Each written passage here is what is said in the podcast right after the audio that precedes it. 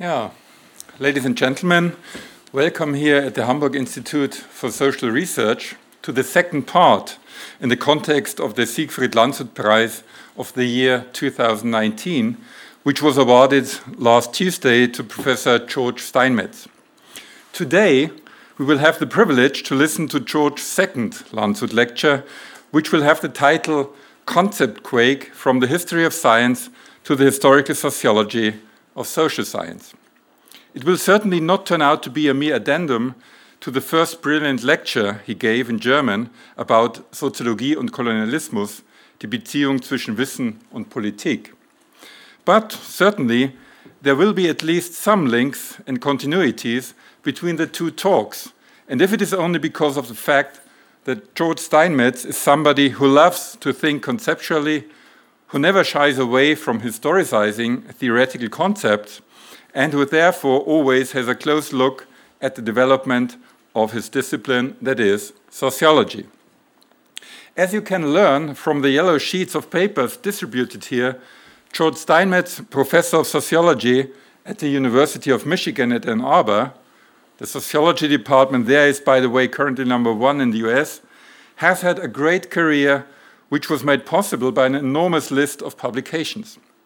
Since some of you have heard Teresa Koloma Beck's laudatio of George Steinmetz two days ago, I don't dare to add anything to her praise.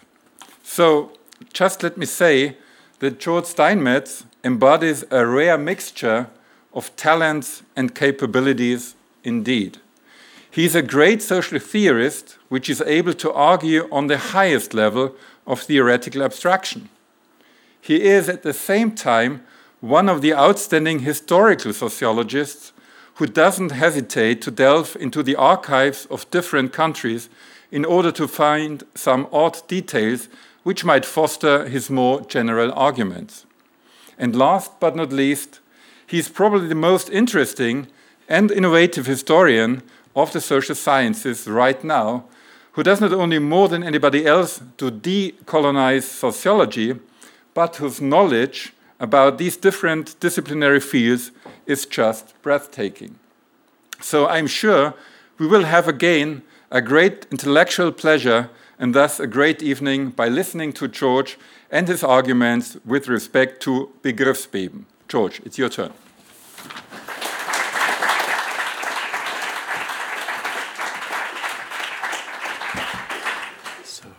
So, thank you very much again for that introduction. Thank you for the invitation. This time I will speak in English. I will try to speak as distinctly and slowly as possible so that uh, there won't be any problems understanding what I'm saying. If afterwards we do have a discussion, I would be more than willing to uh, both receive questions, and I could even try to answer them in German if that would be better. But I will now speak in English. So, um, the history of the sciences has slowly, over centuries, given rise to a history of social science. The, the rise of this meta social scientific practice, however, was not the result of a smooth, continuous uh, evolution, but of a series of concept shifts, or Begriffsbeben, as I call them, using Nietzsche's terminology and the uses and abuses of history. I will examine the ways in which social science has turned its sting against itself, to paraphrase Nietzsche again, when he argued that das Wissen muss seinen Stachel gegen sich selbst kehren. This lecture is a historical sociology, then, of the historical sociology of social science. I will address historical, theoretical, and metaphilosophical questions about this particular practice.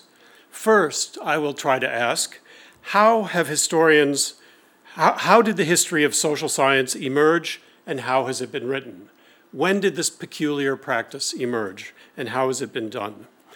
Second, how have historians of social science explained the genesis, the development, the forms, and the contents of their specialty.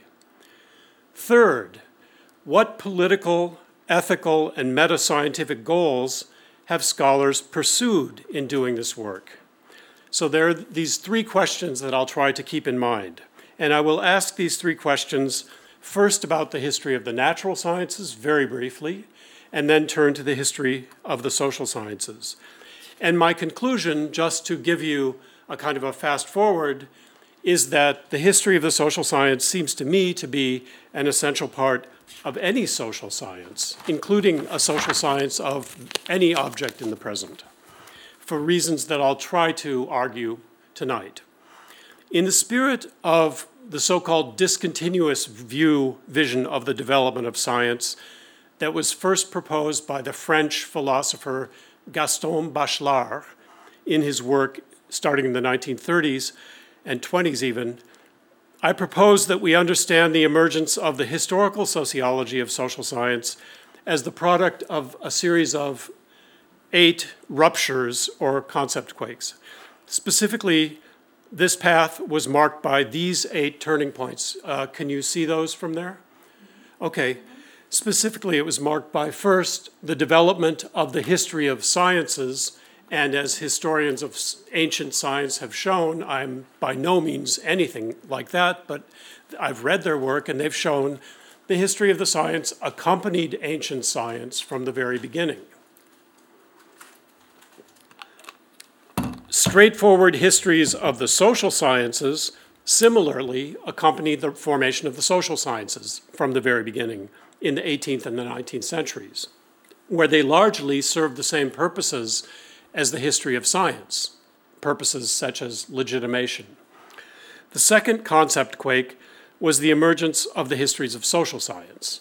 This accompanied the rise of each of the modern sciences. The third break was introduced, I'll argue tonight, partly in the spirit of gesturing toward the Siegfried, Siegfried Landshut himself, but also because I genuinely believe this is the case, some, uh, was introduced by Karl Marx.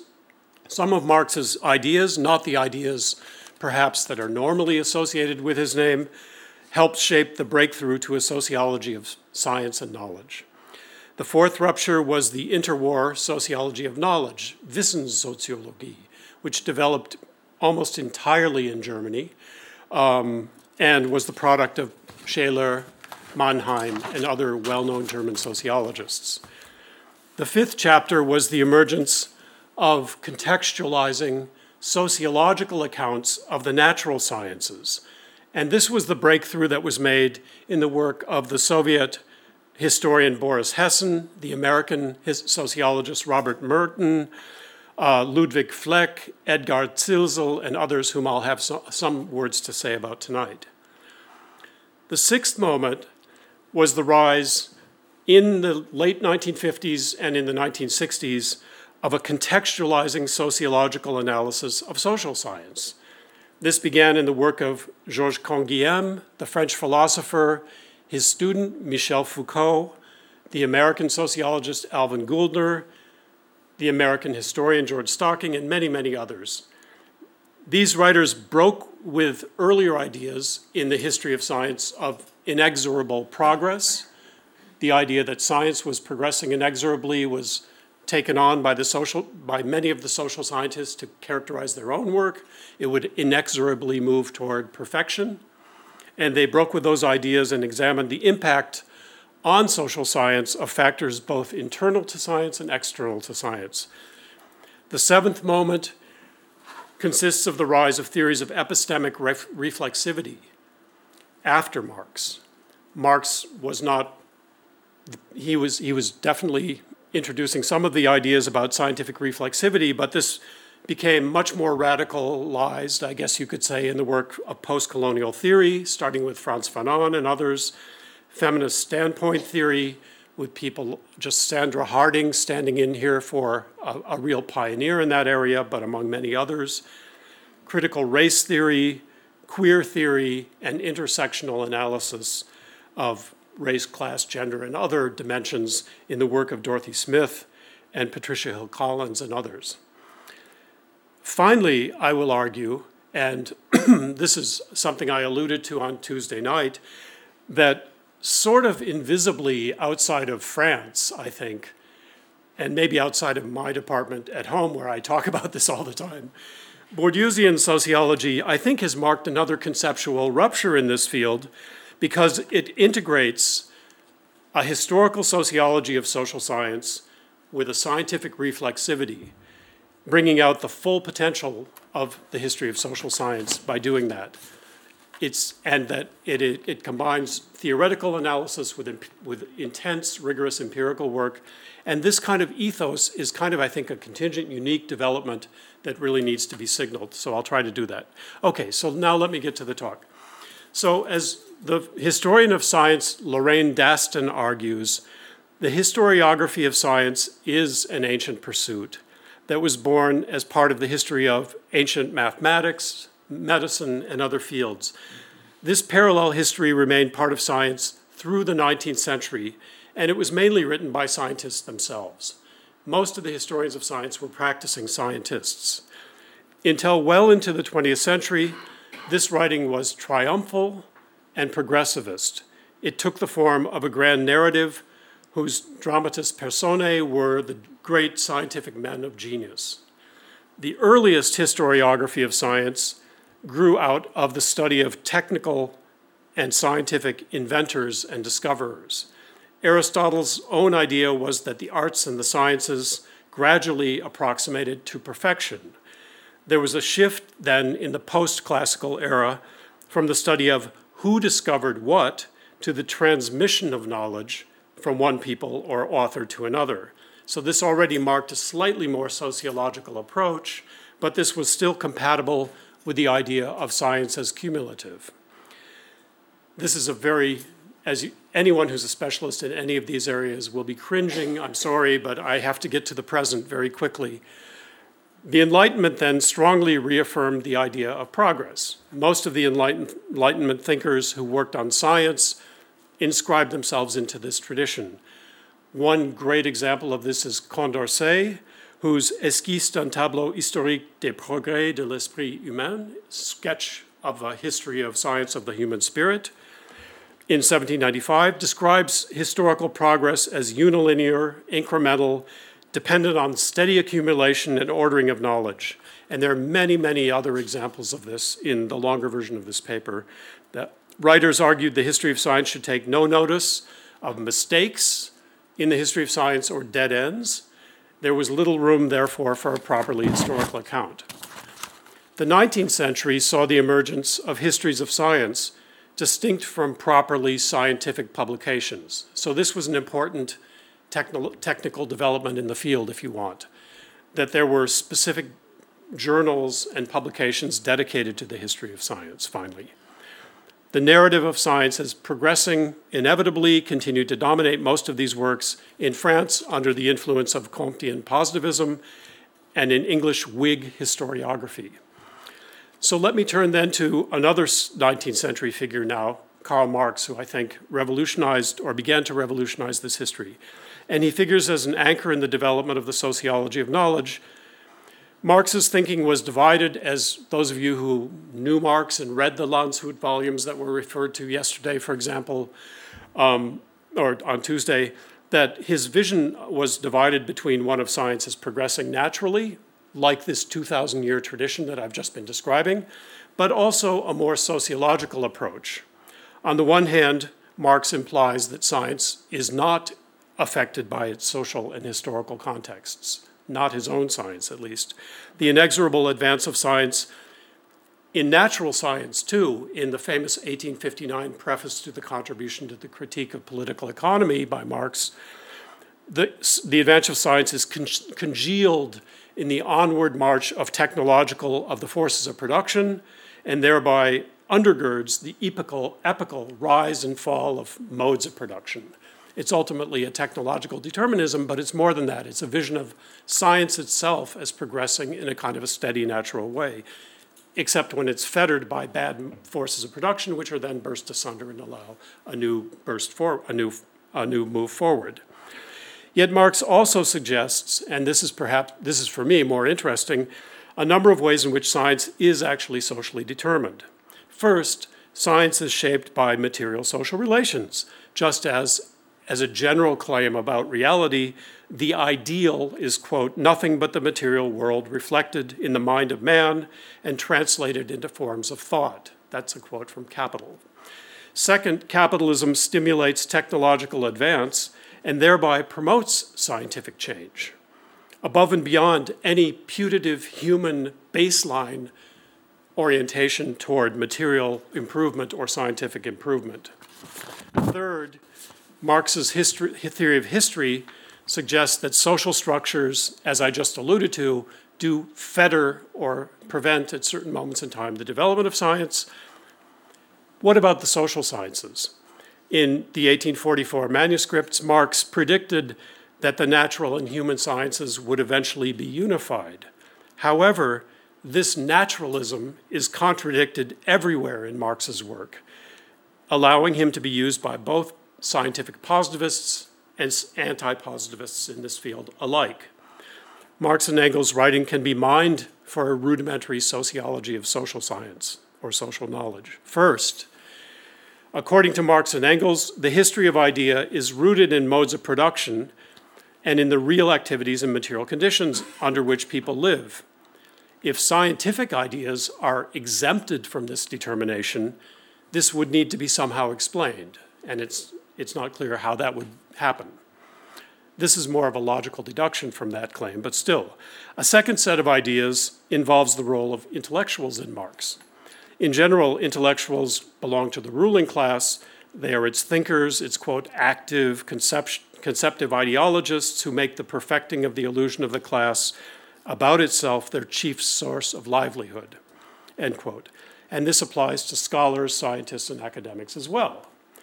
The historians, he says in each epoch, uh, share the illusion of that epoch. The, this the discussion of socialist theory in Marx makes it clear that ideas may relate to different aspects of social theory. On the one hand, most of the writing by historians is explained as a function of their class background and class relations. But socialist theory itself, Marx and Engels' own work, is a reflex, quote, in thought of the fundamental conflict between productive forces and modes of production. So this one body of work is exempted from that same, that same um, determination. Or it's it's subjected to a different kind of determination, more precisely.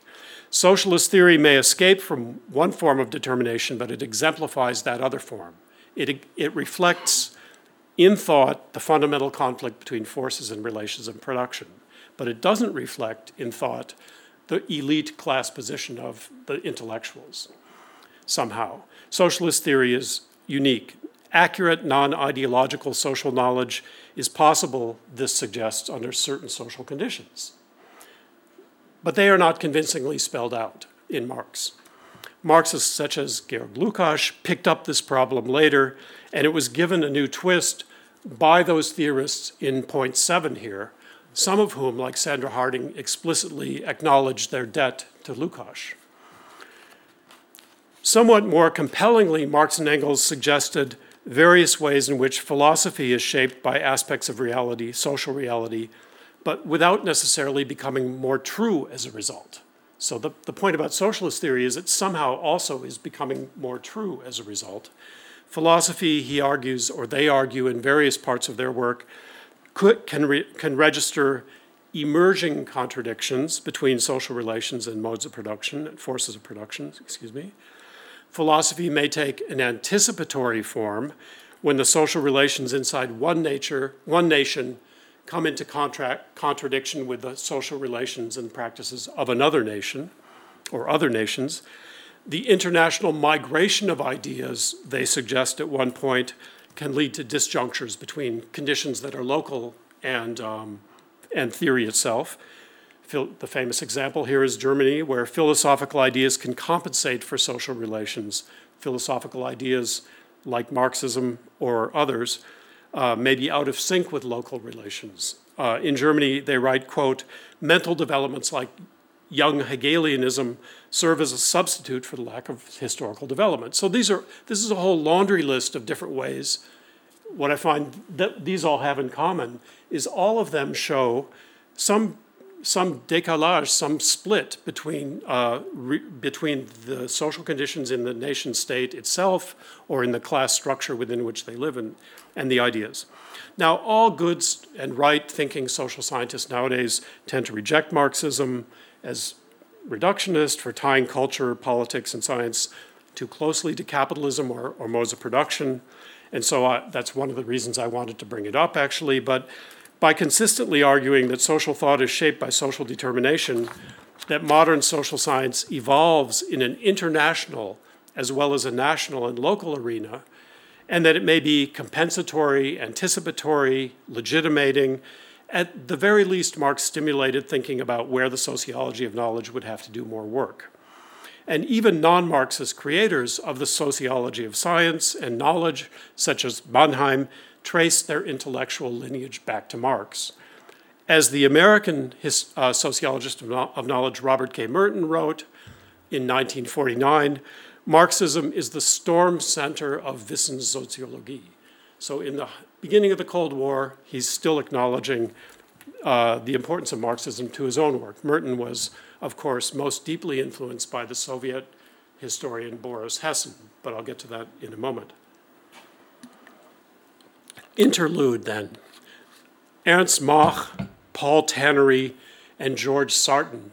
These are three names that aren't that familiar nowadays outside of certain specialized fields, but they're interesting as transition figures between progressive historians of science and the 20th century contextualizing approaches to this, the history of science.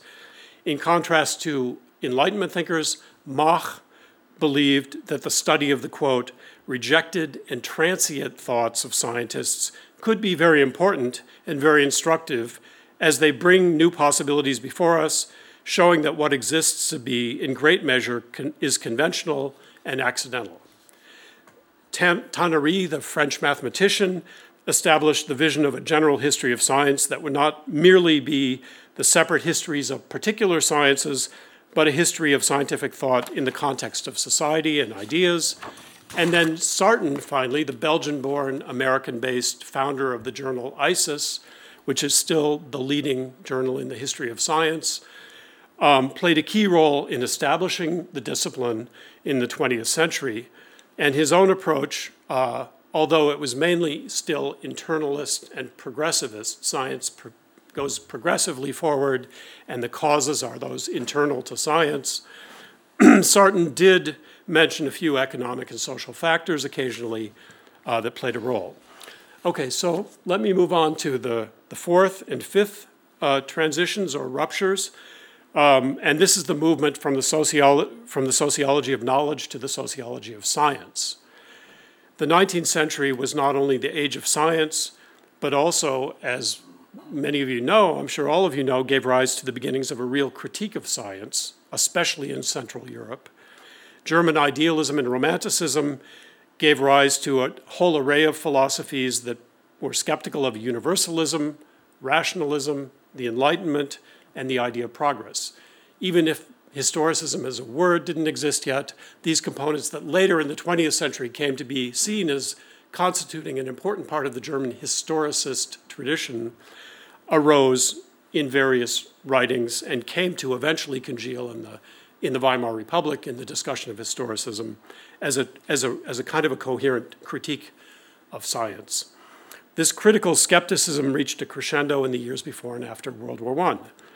Dilthey, Windelband, and Rickert in Germany produced rigorous philosophical critiques of the, of the naturalist effort to configure the emerging human sciences along the lines of the natural sciences. Troeltsch, uh, the sociologist and theorist of religion, historian of religion, lamented the destruction of the great metaphysical and religious systems by science. Gaston Bachelard wrote in 1938 from France that Europe, in Europe there's an overall, quote, devalorization of the objective and rational life that declares science to be bankrupt.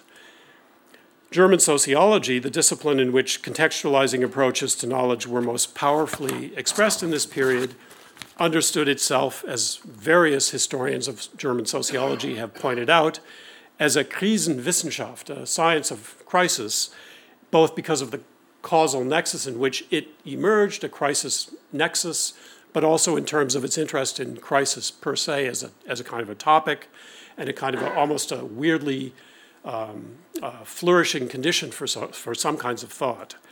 Um, it connected sometimes its own insights to this very context of crisis, which other, in other ways was, was terrifying.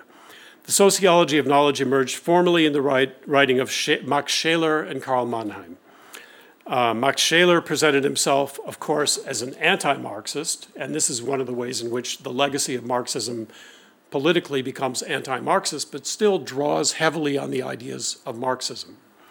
Um, Bukharin himself noted that Scheler borrowed a number of his basic principles from Marxism. Scheler, for example, indicates that the different types of knowledge, including some quite formal uh, systems of thought and valuation, are bound up with particular social groups, including social classes.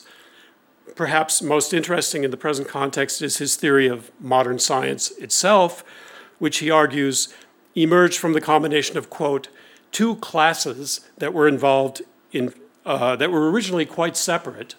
Um, a group of, on the one hand, educated upper classes who are involved in free contemplation, and another group of people who have rationally accumulated the experience of craftsmanship and work. Obviously, these two classes were separate in the, through, the, through the modern era, but Scheler's thesis about the origins of science was that these two groups coming together was a crucial factor in the rise of modern science. This thesis about the origins of science was repeated by a number of Marxist and non Marxist uh, figures, including Edgar Zilsel himself. This is actually known nowadays as the Zilsel thesis, but it was originally, I think, as far as I can tell, articulated by Scheler before Zilsel. Karl Mannheim was the more influential sociologist of knowledge. Mannheim defined the sociology, sociology of knowledge as taking on both the form and the content of the history of its object. And uh, that's a crucial move to not only take on the form, but the content especially when we look forward to the post World War II American sociology of science, which was very, very focused on formal features and institutional features and was unwilling to tackle the ideas themselves as if they were socially determined. Mannheim thought the goal was to trace the connections between, quote, the social position of given groups and their manner of interpreting the world. He credited Marx with unmasking, his famous word, the class interests behind ideologies, and Nietzsche for ascribing certain modes of thought to aristocratic and democratic cultures and analyzing certain ideas as instruments of a will to power. Another key, key influence on Mannheim was the Budapest Sunday Circle in 1916 through 19, known also as the Lukács Group. Mannheim was part of that group. He went beyond Lukács, his early, you could say, both friend and mentor in some ways, or he was at least influenced by him, in attending to the role of a number of things that Marxists conventionally had not been interested in generations, age generations, status groups. Weber was interested in those, but in addition to classes, Stände, as in addition to Klassen, sects, occupational groups, schools, entire socioeconomic modes of regulation. He talks about in his post war work, he talks about planning and the impact of planning on the social sciences or the interrelations between the new macroeconomic planning and social science.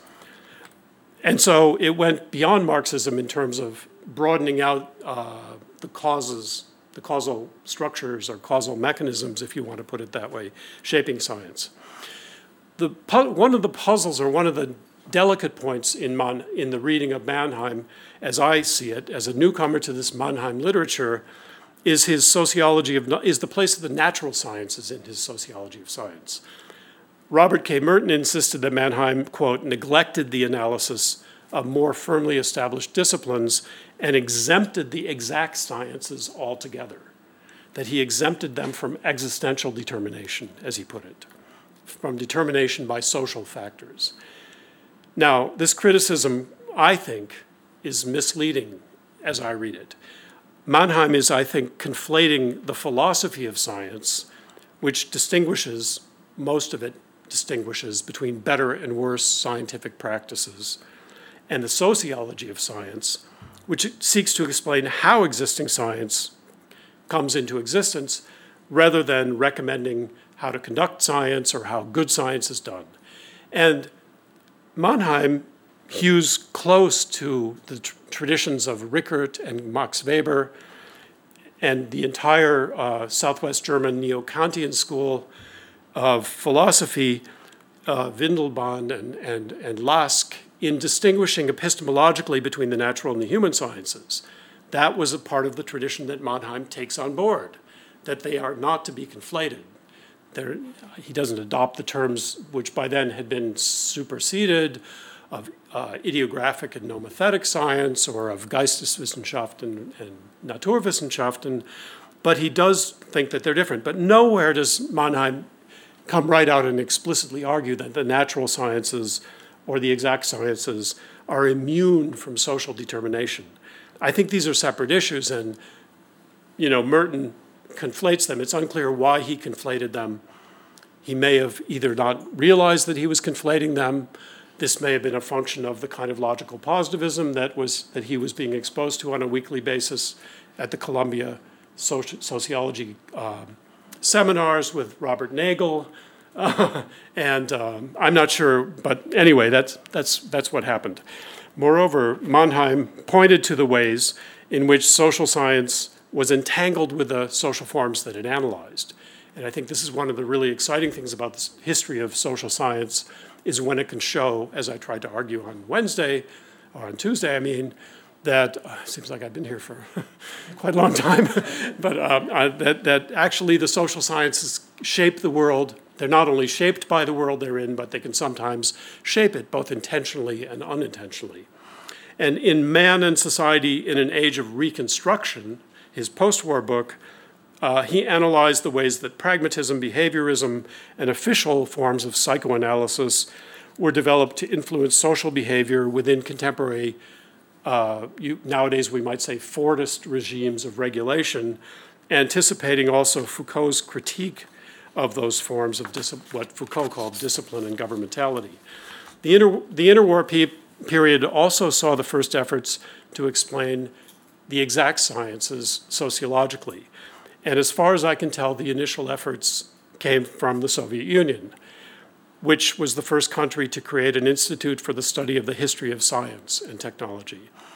In 1930, Bukharin became head of that institute, and in 1931, he headed the Soviet delegation to the Second International Congress of the History of Science and Technology in London. And there, and this apparently in the history of the sciences, I've read all I can on this. This is a super important and interesting meeting.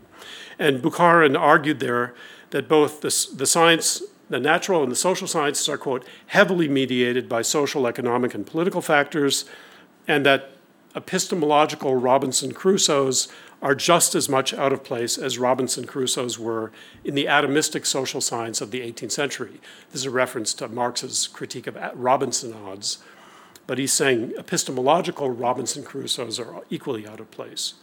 A more innovative contribution to the 1931 conference, though, was Boris Hessen's paper called On the Social and Economic Roots of Newton's Principles of Natural Philosophy. This is a foundational paper in the ex- externalist explanation of science. Hessen argued that the main scientific problems that were tackled by physics in Newton's era were determined by the demands of production, warfare, and transportation. Quote, the development of the productive forces set science a series of practical tasks and made an imperative demand for their accomplishment. This does not mean that these demands, however, were translated immediately or directly into science. Instead, theoretical mechanisms were developed by studying practical mechanics. So scientists studied practical technological me- mechanics. And Hessen argued that, quote, where 17th century scientists could not draw upon an existing technology, the corresp- in those areas where they couldn't draw on an existing technology, where it was all still theoretical, the corresponding disciplines of physics did not develop. He also examined the effects of social class on science, including the movement of elites into science and the merging of the mechanical and the liberal arts. So, again, it's the thesis that we find in Zilsel and Scheler. Hessen argued that only primitive forms of historical materialism would ever insist that economic factors are the only important ones. Also crucial, he thought, were political, juridical, philosophical theories, and religious beliefs, especially in this period. He argued that the class compromise at the time of the Glorious Revolution led Newton to shy away from fully endorsing the mechanization of the world picture that he was involved in doing, leading him to adapt his concept of matter so as to be able to reintroduce or to keep God in the material world. So that's a, that's a very interesting essay. Um, a, non a non-Marxist historical sociology, sociology of natural science also emerged between the wars. Um, in other places, Zilsel elaborated the Scheler theory, arguing that modern science was born when elite social prejudices against manual labor began to weaken, permitting scholars who were trained to think methodically and rationally to adopt the craftsman's experimental methods and causal patterns of thought, leading to a breakthrough in science. And then there was Ludwig Fleck. Fleck was a medical worker and a researcher in Lvov. He published Die Entstehung und Entwicklung einer wissenschaftlichen Tatsache in 1935. And here he focused on internal relations and beliefs, or what he called Denkstile, within scientific communities, or Denkkollektiven. So he coined these, uh, these terms Denkstil, Denkkollektiv.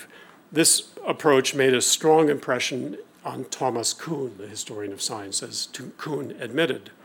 Fleck's focus was on historically dynamic interactions between an esoteric circle of experts and the exoteric circle of the wider society.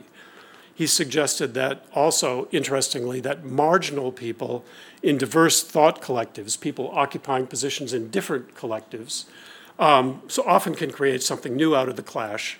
And clearly, he was thinking about himself in that, in that uh, regard. After 1945, American sociological work on science uh, boomed on the one hand, and institutions like UNESCO became involved in funding it internationally, but it was hobbled by scientism on the one hand and Cold War politics on the other. Merton basically declared that Marxism was off limits now to all historians and sociologists of science um, for political reasons. He admitted that. Um, scientism uh, led to an, an, uh, a focus in this work on internalist orientation, a substantive focus on scientific organizations, discoveries, technological effectiveness, patterns of citations, patterns of awards, um, and so on. Merton um, basically said he this is a quote from Merton the connections between science and society have become tarnished because social scientists know that it's close to the heart of Marxist sociology. Science thus continued to be protected from sociological scrutiny by the stain of Marxism.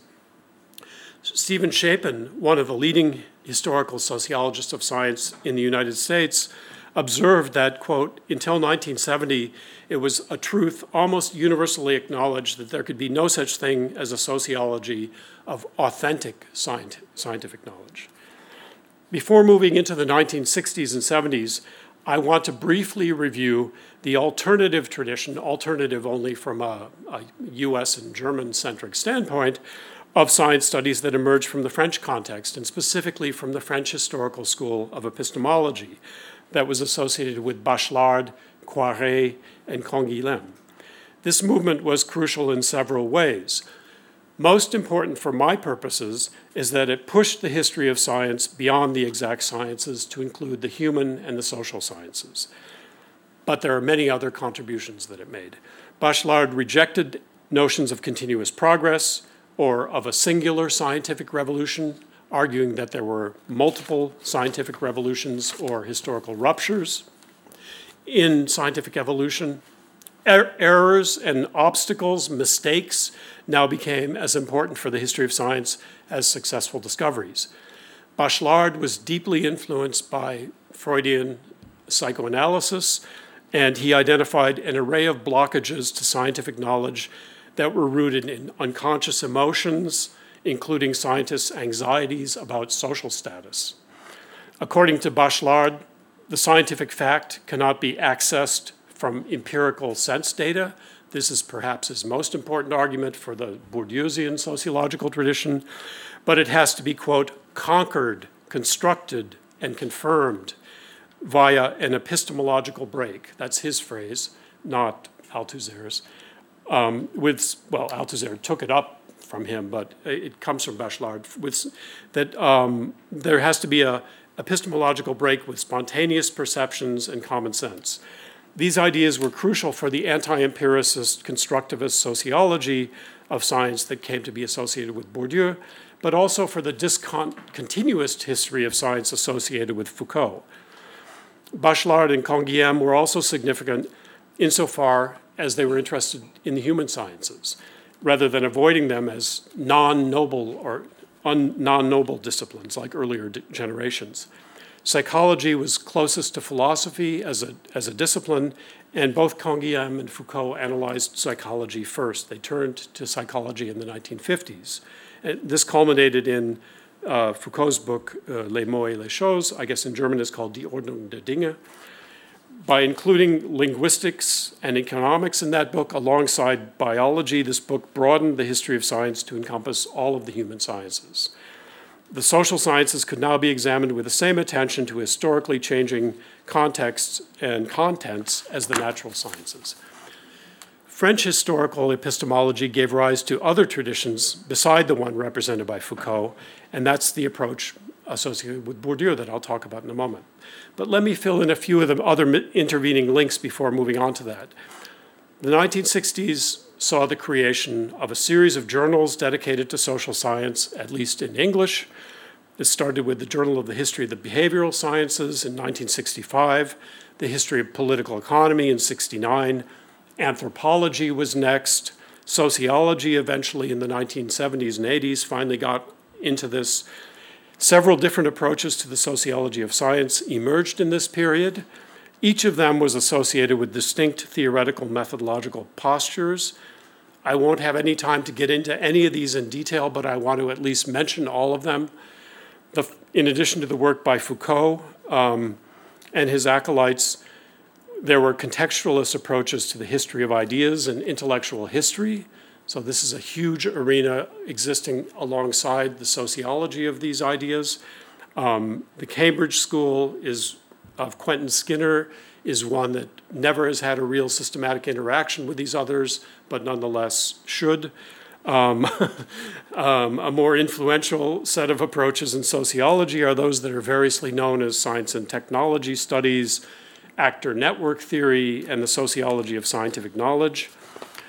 Although I, I can't go, again, that would take me too far afield here. I want to just say two things about those approaches and how they relate to the ones that I'm ending, that I'm moving toward in my own talk. Uh, one is they are the main competitor within uh, the sociology of science in the English and French speaking world to the Bourdieusian approach. Um, this is not only true in France, but in, I think in the United States, and it is true to some extent uh, across disciplines, although different disciplines tend to align more with one of them than the other. Um, second, these approaches are typically applied to the natural sciences, and their, their leading uh, monographs and the examples that are best known um, from these approaches have been super interesting, but focused on mic- micro studies of laboratories, and for that reason have been less easily applicable to the social sciences, where language plays such an important and central role as does um, non quantifiable practices and fluid processual forms of behavior that um, arguably are not um, observable in the same way, and especially where the objects that are being worked on are often social constructs, social constructs that are not empirically observable. Um, another key development is the rise of social, scientific, and intellectual reflexivity. My seventh point here um, in the second half of the 20th century. Um, I mentioned that this started with Fanon, and I've mentioned the other uh, tendencies and trends that have that have added to that.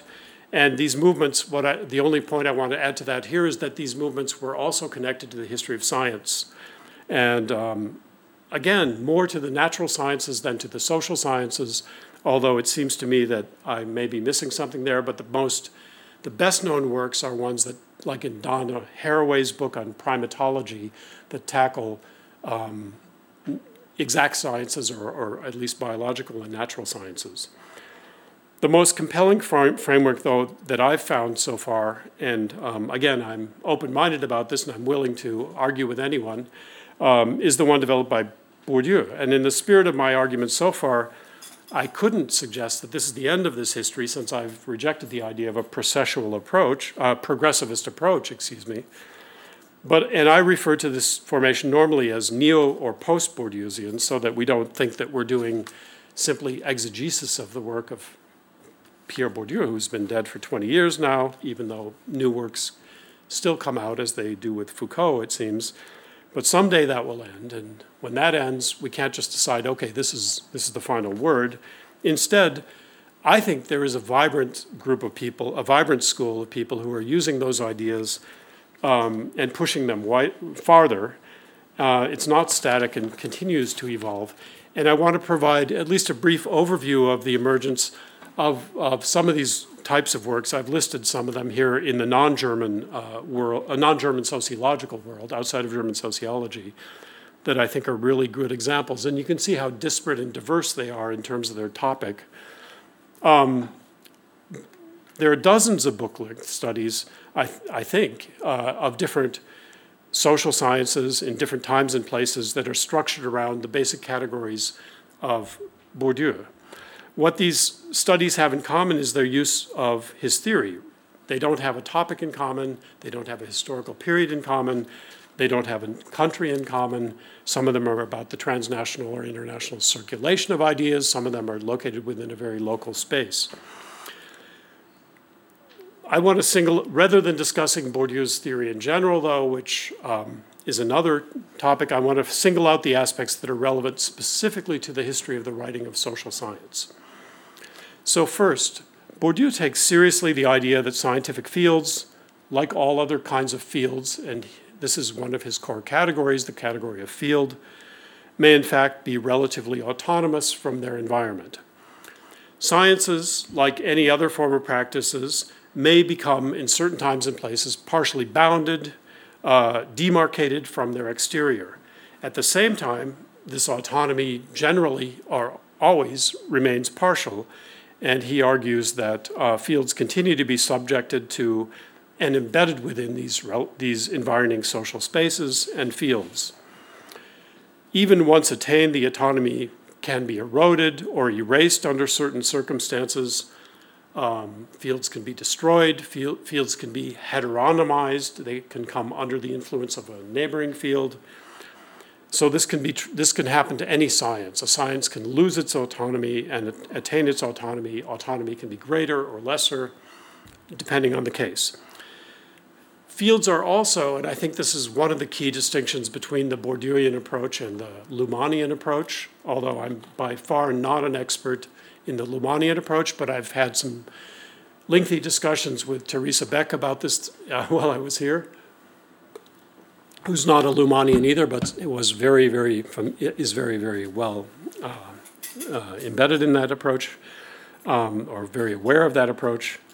Um, sciences um, fields, including scientific fields, are typically characterized by unequal distributions of specific power and specific resources to those fields. So actors within fields have differential amounts of specific capital and specific resources that have value only within that field, relevant to that field.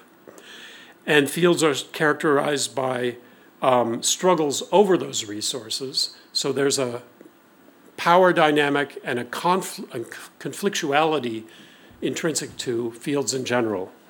Um, Bourdieu doesn't have a view of humans that says one sided by any means as, um, I don't know, Carl Schmitt. It's not that people are evil. It's not that people are inherently conflictual, that they only conflict. There's a lot of um, there's a lot of libidinal investment. That's the word he used in fields as well. There's a lot of mutual recognition that helps define who belongs to a field and who doesn't. There are those kinds of things as well, but it's a full fledged world in which there's conflict as well as cooperation. Fields are typically characterized by these unequal distributions, and within scientific fields, these resources are specific to the science in, in question. Fields are riven by conflicts over science, then, at all times. This stands in contrast, then, to the American sociology of science of the 50s and 60s, which in Merton famously insisted on the existence of a scientific community, that was his term, uh, and to the theory of science developed by Thomas Kuhn, whatever its many other merits, uh, which often emphasized the possibility of paradigmatic science, of a science in which there was more or less complete agreement among all the actors at certain times and places. The Bourdieusian hypothesis, is, at least, will be that even where there are no ev- immediately clear and obvious distinctions, distinctions will be found and they will develop and they will be the distinctions that begin to structure the differences and the, and the struggles within that field. Um, Bourdieusian studies also pay close attention to cultural works as well as cultural workers. The post war sociology of science was very focused on, um, on, on counting the number of books and, and counting the number of citations um, on cultural workers and perhaps their class and religious background. Bourdieusian studies, the, the, be- the best ones, are studies that could also be seen as um, hermeneutic in that respect or as textual analyses of these texts. And the central concept of his social theory is pra- because the central concept of his theory is practice, studies of science that are inspired by him tend to focus on scientific practices like actor network theory and the STS tradition. So, in some ways, I think many of the really positive developments in those STS and actor network theory are completely compatible with this approach, but that it has certain other elements that distinguish it from that. His mature, Bourdieu's mature theory and all the studies that he carried out during the last two decades of his life uh, especially those, especially, but also including the book on Heidegger that we mentioned yesterday, the little essay, which was one of the first of this sort, but especially the books that I've mentioned at the very top here, um, Homo Academicus, Social Theory for a cha- his essay in Social Theory for a Changing Society, his self-analysis called Ein soziologischer Selbstversuch, which in, he published first in German before French, he didn't want it to come out in French until he died because he knew how polemic the how po- polemical the response would be in France to it. And um, Science of Science and Reflexivity, which is his book about science studies. And then finally, as an interesting example of a of um, the way he analyzes two different fields and their relations to one another, his uh, book length uh, discussion with the historian Roger Chartier called The Sociologist and the Historian, but there are many, many others. Um, there's an essay called Science as a Social Field, for example. I think his approach is um, interesting in his mature approach um, because, first, it's radically opposed to any ontology of the static reproduction of a social system.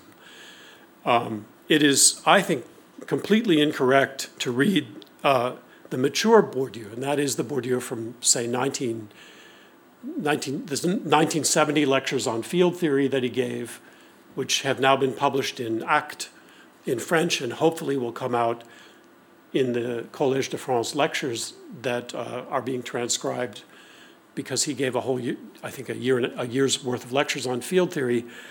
That was in the 1970s, and then all of the studies from then on, which really are different, I think, from the studies of the 1960s, which is what people tend to focus on when they argue he's a reproduction theorist. The books like The Inheritors. Um, he he shows in all of these books um, a variety of radical transformations of fields, of dynamic activity within fields, transforming their inner, their inner uh, power relations. His book on the rules of art, for example, is, I think, a great example of one that takes the different groups, shoots them into the field of 19th century uh, intellectual field and, and literary fields in France, and shows how they, they begin to transform that and a, a completely different uh, field emerges the field of literature, which is relatively autonomous. His book on art, these books um, the book on Homo academicus, which does this for the, for the um, educational field and its relation to the field of the state. Um, these, are, these are books that um, show you how temporary reproduction may be accomplished, but are not at all wedded to the idea of, uh, of reproduction as the natural, natural condition of societies, I think. Um, just as uh, it's incorrect to, uh, to conflate the early Marx of the 1844 manuscripts with the mature Marx, I, I, really think that Bourdieu's theory did evolve as well, and the field theory is alive to these changes, including the rise and demise of fields, intersections and resonances among fields. Even the most stable field is a, is a space of constant movement and uh, what he called um, and, and sort of miniature revolutions within fields um, where different groups jockey for positional power, and that, that produces at least some sort of turbulence and change. The work of Bourdieu and his colleagues and students after 1970 became also increasingly historical, forging, I think, I, and I, I, no one, I don't, the French don't, didn't even use the term sociologie historique at the time, historische sociologie, because it was so associated with Raymond Aron, who Aron by 19, in 1968 became the enemy of Bourdieu after 1968. And so historical sociology came to be seen as politically conservative and aligned with Aronian sociology, which I, is unfortunate. Now that's no longer the case, and people like Jean Louis uh, Fabiani and Johan Heilbron explicitly, and Gisèle Sapiro uh, and a whole number of others explicitly identify themselves as, as doing historical sociology. But, um,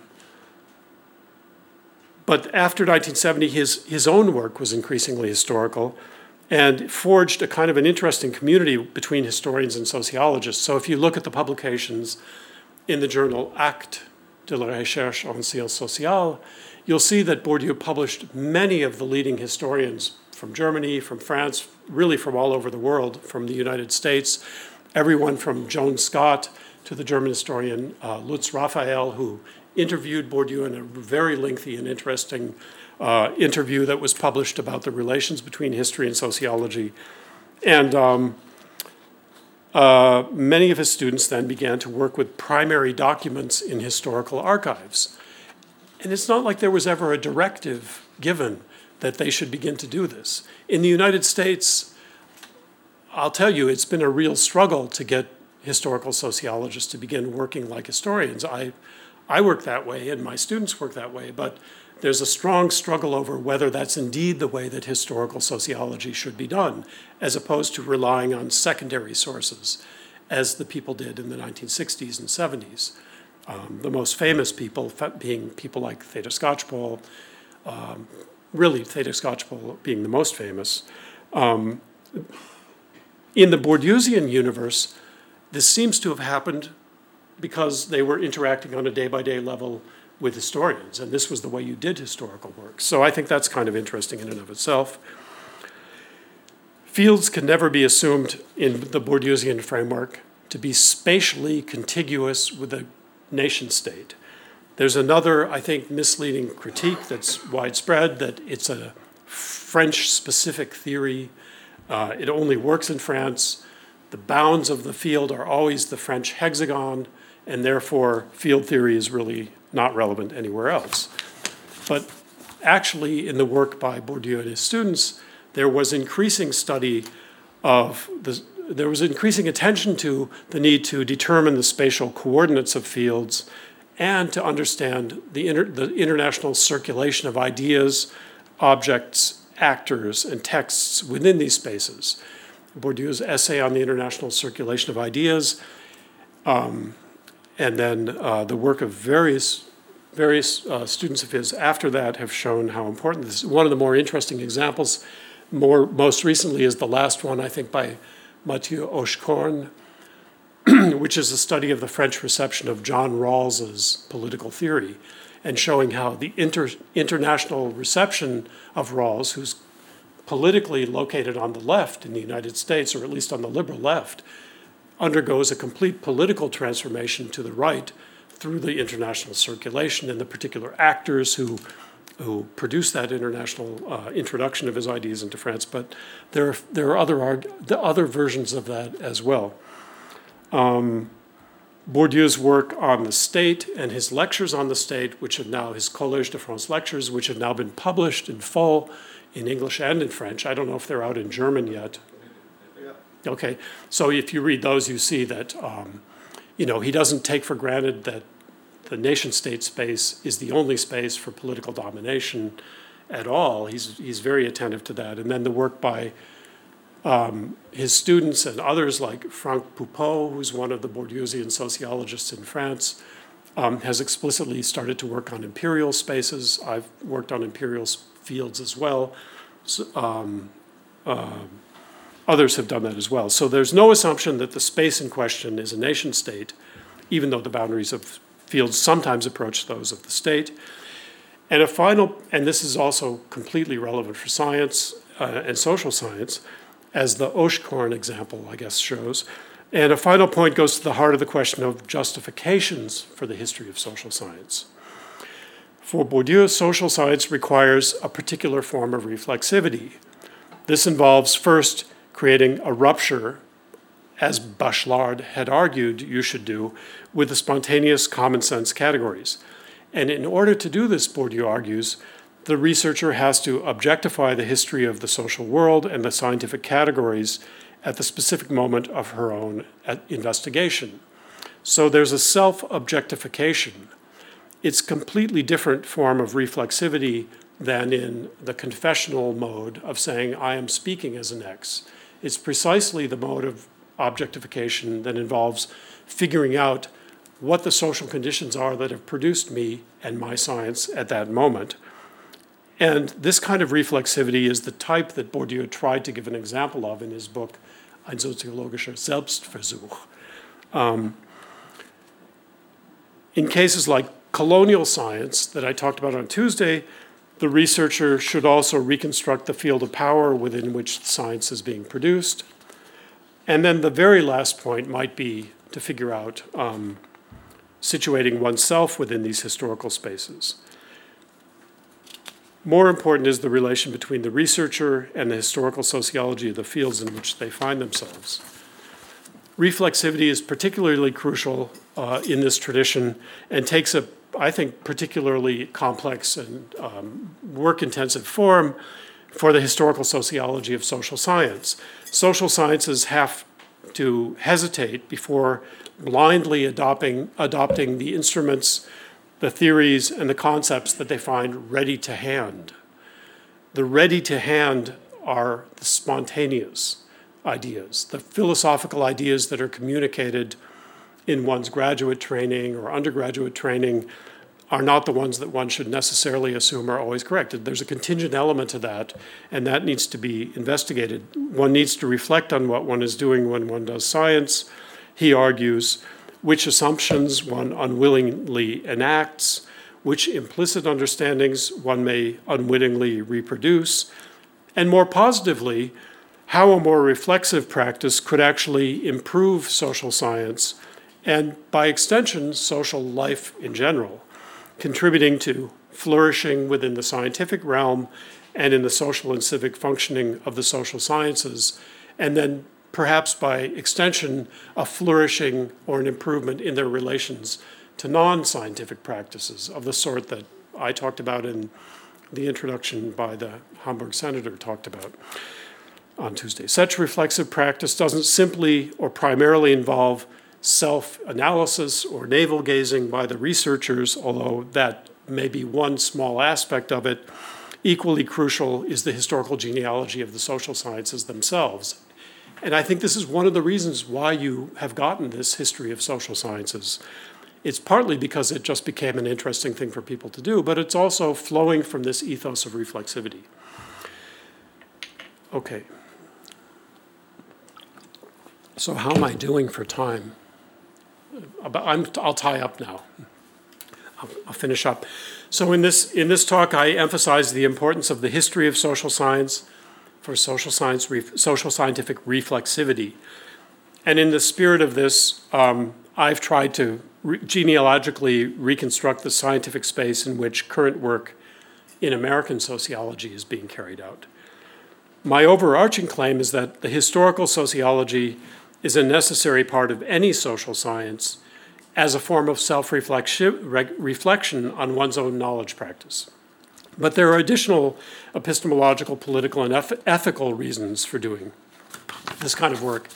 And I want to conclude by mentioning these, a, couple of these. The first of these is disciplinary anamnesia, or anamnese a, a, a number of excellent social theories and concepts have been collectively forgotten. And this is due largely to the conflictual dynamics that shape social science, which I've been discussing. Sometimes this is because better theories have triumphed over worse theories, but more often, when you do a close analysis of why a given paradigm, like Parsonian structural functionalism or Marxism, as I, as I explained, why did Marxism disappear from the sociology of science? It really didn't have to do with any decisive intellectual defeat of the theory, at that time at least. Durkheim and Weber were widely dismissed as outmoded after 1945 in France and even in Germany, at least for a few years, retrospectively, respectively, compared to the American style social science. Again, that's a broad statement you're writing a whole habilitation on that, so I won't go further. But there was a there was there were at least tendencies to Americanize social, sociology, and there were important local actors who were on board with that as well. The archives do demonstrate that at the very least. And the journals and, and publications show that as well, that some people really wanted to emulate that form. And so a dis- disciplinary amnesia um, can be, con- can be com- confronted with a history of social science um, in, this, in this way. A second justification for this, or this, this is one of the reasons for doing the history of science, not just because it's a curiosity, but because really some very valuable work has been forgotten. A second justification for this work is that and transitions to the present um, may have been perceived more clearly or in a different light at the onset of historical processes, which are often more open and fluid than once social structures and fields are more configured, more, more uh, organized and rigidly configured. This is kind of something we were talking about yesterday. The beginning of a social discipline, a social science discipline, often is different from the final, highly uh, institutionally uh, f- uh, firmed up version of it. And sometimes transitions to the present were perceived more clearly. Observers who have a foot in two different social worlds and worldviews, as opposed to being straightforward card carrying members of a given discipline, may have been able to perceive these certain nascent social processes more clearly than we, than we are today. Let me give a couple of examples. The, the societies that were colonized by Europe were completely reconfigured by conquest and imperial rule. Not completely, but dramatically re- reconfigured. The, the camps in Algeria that I talked about in Tuesday, on Tuesday, that were created by the French during the colonial war in Algeria, uprooted a quarter of the Muslim population. And those camps are now villages that people live in. The camps are still Algerian towns. So the whole landscape of Algeria was transformed into one in which the prisons became the towns that people, I mean, to be very dramatic about it, that people currently live in. And if you, if you didn't have a social science, a history of social science, or a history of colonialism, uh, you wouldn't know that, but we need to go back to the people who were observing that. Or phenomena, um, other, other, some German sociologists have argued that phenomena involved in cap, the development of capitalism, like individualization, secularization, may become more invisible as they become more universal and enter common sense, whereas people who are at the, on, at the transition between feudalism and capitalism may see them better. Someone like um, the geo, geographer and geopolitician Ratzel, the German, uh, who, when he traveled to the United States, Friedrich Ratzel, I think, he, he traveled through the United States in the 1870s and he wrote this uh, manuscript about the United States. He was able to see what he, what he described as a society that was already on the way to ruin, wreck and ruin. and he described ruins all over the west of the United States and saw that as the future of the United States. That's, that's kind of interesting. This can make these earlier accounts potentially interesting. The third justification for the history of social science is that it, continue, it could contribute to a better understanding of the conditions for the flourishing of knowledge. Studying periods in which social science and history and other fields are producing innovative new work, maybe we can figure out what the conditions were for that. And finally, the fourth raison d'etre for this field, I've already alluded to, relates to the permeation of reality by social science. The social and human sciences, in some respects, are consubstantial with reality, giving form to such constructions as the economy, the state, and society itself. These sciences influence our social policies, educational systems, foreign affairs, and much else. I don't want to over exaggerate their importance, but often their presence needs to be ferreted out to be seen. Writing the history of social science may therefore contribute to explaining social processes and events far removed from obvious policy contents. The historical sociology of social science is very poorly anchored in existing scientific disciplines and intellectual communities. It touches on intellectual history, the sociology of ideas and intellectuals, the philosophy of science in the discipline of philosophy, the sociology of knowledge, and subfields like cultural anthropology and cultural sociology, and even on fields like literary criticism.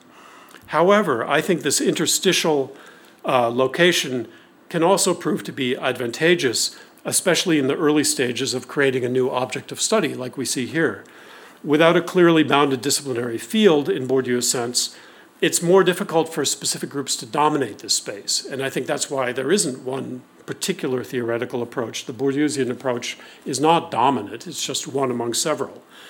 Um, this is a potentially productive form of semi marginality, perhaps, to follow Fleck. Um, this may be an ideal situation for formulating a new intellectual agenda. In some respects, and here I'm going out a bit on a limb, but the very irrelevancy of the sociology of social science, at least to the main competing agendas within sociology, um, allows it to escape notice to some extent and to avoid the pressure to conform to the dangers which, at least in US sociology, constantly hover drone like above students and faculty in those disciplines, which are the, the dogmas of presentism, positivism, policy relevance, parsimoniousness, and pragmatism, all of which um, there's, there's ample evidence of how, how important they are. Um, such as the study I mentioned the other day, which interviewed the chairs of all the major sociology departments and showed that they try to convince their graduate students to follow these. As the centerpiece of scientific self reflexivity, the historical sociology of social science can therefore claim to be an, a necessary part of all social scientific inquiry. Thank you.